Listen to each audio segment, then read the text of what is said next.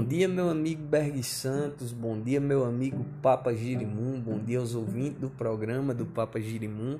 Aqui quem fala é Manuel de Santana.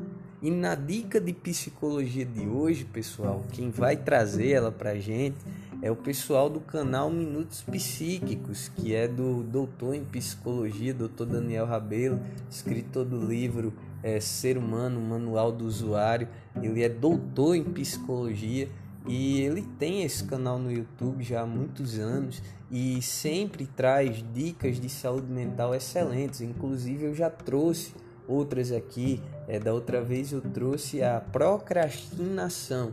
Ele falando sobre esse tema e hoje eu gostaria de trazer é, uma fala do Dr. Daniel sobre a ansiedade. Espero que vocês gostem, pessoal.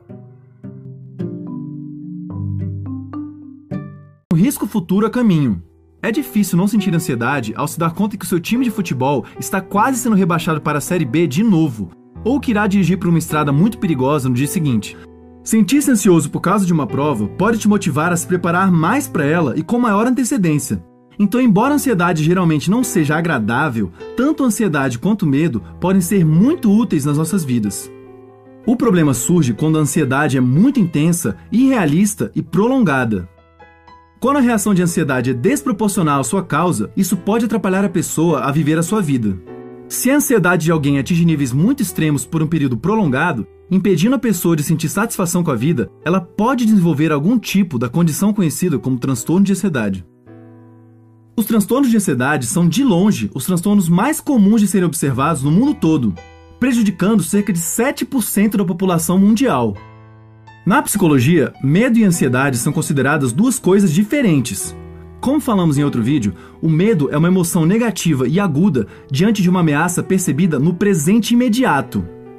Já a ansiedade costuma ser uma reação também negativa, mas mais longa, diante da percepção de risco em uma situação futura e não na situação na qual o indivíduo se encontra imediatamente. O medo está ligado ao presente, a ansiedade está ligada ao futuro. De acordo com a quinta edição do Manual Diagnóstico e Estatístico de Transtornos Mentais, mais conhecido como DSM, existem sete tipos diferentes de transtornos de ansiedade. Outros transtornos, como o toque e o transtorno do estresse pós-traumático, foram considerados por muito tempo transtornos de ansiedade, mas a última edição desse manual os separou em outras categorias. O DSM é uma tentativa de classificar as condições psicopatológicas mais comuns à população, e de tempos em tempos ele é modificado a partir dos novos conhecimentos que foram produzidos. Todos os transtornos de ansiedade envolvem em algum nível sintomas cognitivos, como por exemplo, receio de perder o controle ou ter algum dano, sintomas emocionais, como ficar nervoso, assustado ou apreensivo, e sintomas comportamentais, como agitação física ou evitação de situações ameaçadoras. Muitas vezes, é difícil diferenciar a ansiedade que todas as pessoas vivenciam regularmente da ansiedade que alguém diagnosticado com um transtorno de ansiedade vivencia. Não existe uma divisão clara e indiscutível entre o que é uma ansiedade normal e uma anormal. O que fazemos diante dessa grande dificuldade é adotar critérios de uma maneira inteligente para concluir se a ansiedade de alguém atinge níveis extremos e prejudiciais.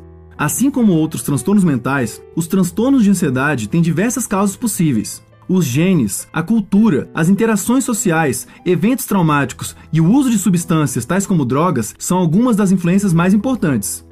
Alguns psicólogos acreditam que, apesar de poder gerar tantas consequências negativas para nós hoje em dia, a ansiedade foi e ainda é essencial para nossa sobrevivência.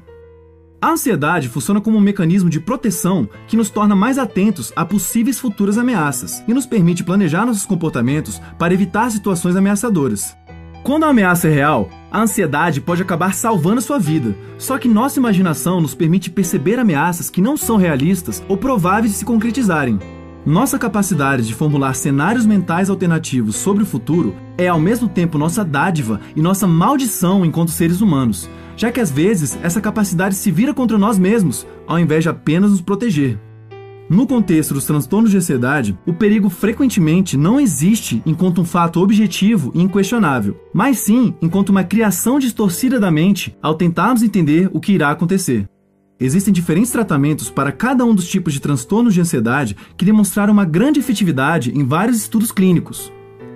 Assim como no caso da depressão, o nosso principal problema não é a falta de opções de tratamentos, mas sim a falta de informação e de procura por profissionais.